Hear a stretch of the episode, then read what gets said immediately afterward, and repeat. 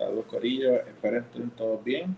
Hace mucho tiempo que no hablamos, eh, estaba mirando ahora y el último podcast eh, se grabó el 13 de octubre del año pasado para la conferencia de Apple.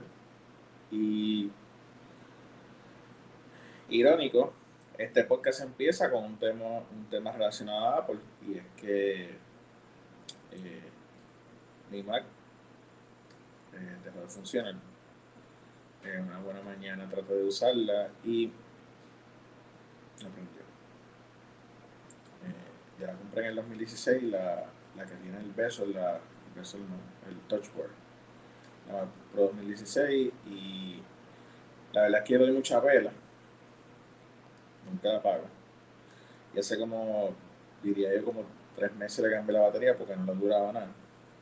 Pero la batería.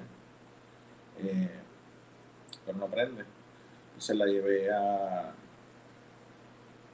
La llevé aquí a una tienda cerca y me dijeron que el board ni me para nada, así que.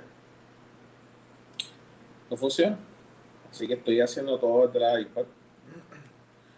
No me acostumbro. Eh, y no es por el procesamiento, es que eh, es diferente. O sea, es, es bien diferente, así que estoy struggling con la iPad. Eh, por eso está un poquito lento en las fotos y en los videos porque estoy editando con la iPad. Y aunque, por ejemplo, le tengo el mouse conectado, yo uso el lápiz, que sé yo, tiene pero es como que es, bien diferente. Pero, esto es como cuando dicen, ah, sal del carro y me chocaron, cosas así. Resulta que hay rumores bien fuertes. Para los que no saben, salió la MacBook Pro de 3, eh, de 13 y la MacBook Air con el nuevo procesador de ellos M1. So, ya no están usando Intel y ese procesador M1 ha estado barriendo a Intel en todos los benchmarks. Incluso muchas de las aplicaciones no están corriendo ni nativas, están corriendo en un emulador. Y como quiera, sacan mejores números que el Intel. Y se rumora que ahora en marzo van a sacar la de 14 y la de 16. Y hay rumores de, que van a traerle nuevo el SD card reader, va a tener más puertos USB, va a tener cargador MagSafe. Así que si trae esas cosas sería un palo porque ahora mismo yo tengo como dos dongles para poder conectar las cosas que necesito y a veces ni me da. Así que si trae esos cables, eh, sería un éxito brutal. Y si el procesador M1, que es el como el entry level de ellos, eh, está tan duro, el M1X, que es el rumor del, nombre, va a estar mucho mejor. Así que esperando aquí a ver qué sale y a ver qué decisión tomamos. Porque me compré dos monitores en diciembre para quitar. Y estoy usando, o sea, estaba usando una máquina cerrada, ni siquiera es que estoy usando la pantalla solo. Me estoy, si sale, yo creo me voy a ir con la de 14 pulgadas porque la tengo ahí cerrada. Este, otra cosa es, denle suscribir a mi canal, que vamos a, tratar de sacar una entrevista todos los lunes a las 8. Así que eh, estamos trabajando fuerte para eso. Denle suscribir al canal y comenten qué temas les gustaría eh, ver aquí. Aparte de eso, eh, me atrevería a decir, este fin de semana fue uno un poco hardcore. El sábado, creo que sí, el sábado. Por alguna razón estaba pensando, llevo tiempo ya pensando en un calzón de carne frita. Y el universo conspiró.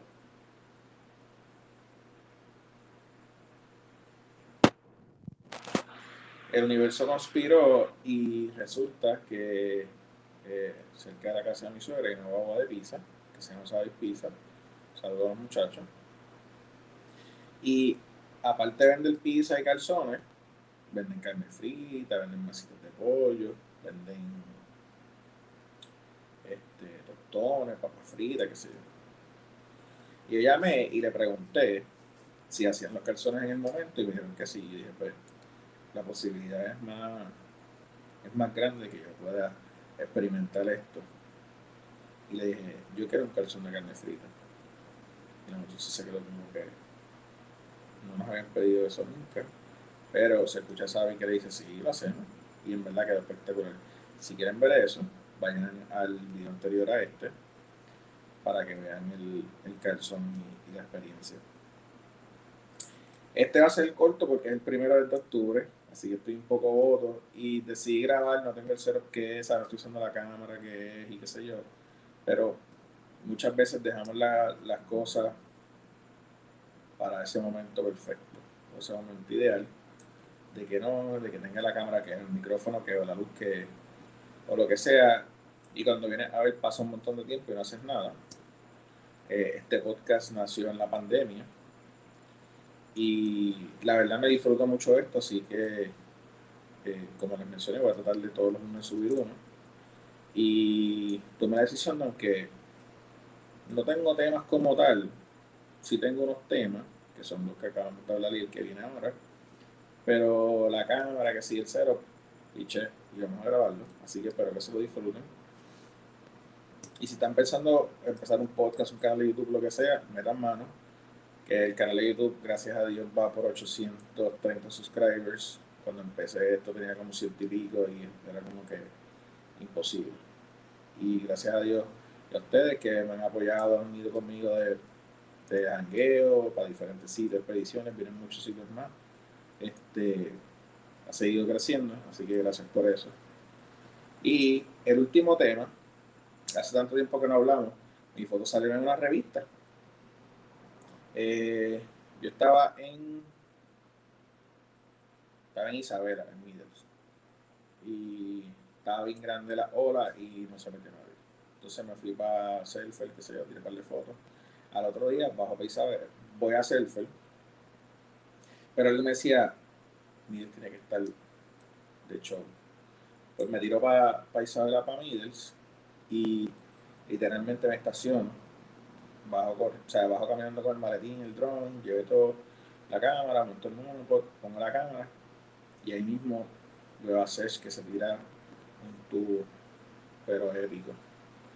Entonces, ¿qué pasa? El tubo empieza a cerrarse de frente y yo como que dejé de hundir el trigger como por un microsegundo y de momento lo volví a hundir y Sesh sacó el tubo. Y las fotos fueron publicadas en la revista Mundo Rat del mes de noviembre. Eh, esta es la edición. Gracias a Mundo Rat por eso. Este, hace años que no salía una revista y esta es la foto. Está la secuencia completa. Lo pueden ver arriba, en la foto es más pequeña. Y abajo. Pero el epic shot es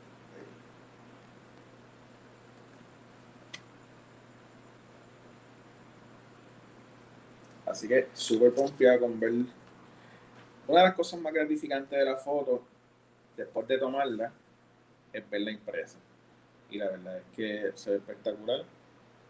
Tenemos muchas gracias a Mundo Rat. Y este básicamente ese es el podcast de hoy. Nos llegamos a los 10 minutos. Eh, pero solo quería decirles eso. Y que si tienen algún proyecto especial o quieren hacer algo no esperen el momento indicado porque pasan un montón de cosas y termina uno haciéndolo. Este, y nada, espero que lo hayan disfrutado. Mañana, ah, el fin de semana la pasé brutal, fui, conocí a Raymond de Overlanding PR, van a ver el, el video mañana. Mañana lo más seguro, voy a tratar de terminar de editarlo. Este, el Overlanding está cogiendo mucho abajo en Puerto Rico y uno de los muchachos del grupo estaba perdido porque venía de Cagos o algo así. Y yo venía subiendo y le dije, mira, yo te, yo hasta ahí porque sé, o sea, visito la playa frecuentemente, que iban para Vela. Y lo seguí y en verdad la Homer de, de Raymond está súper dura.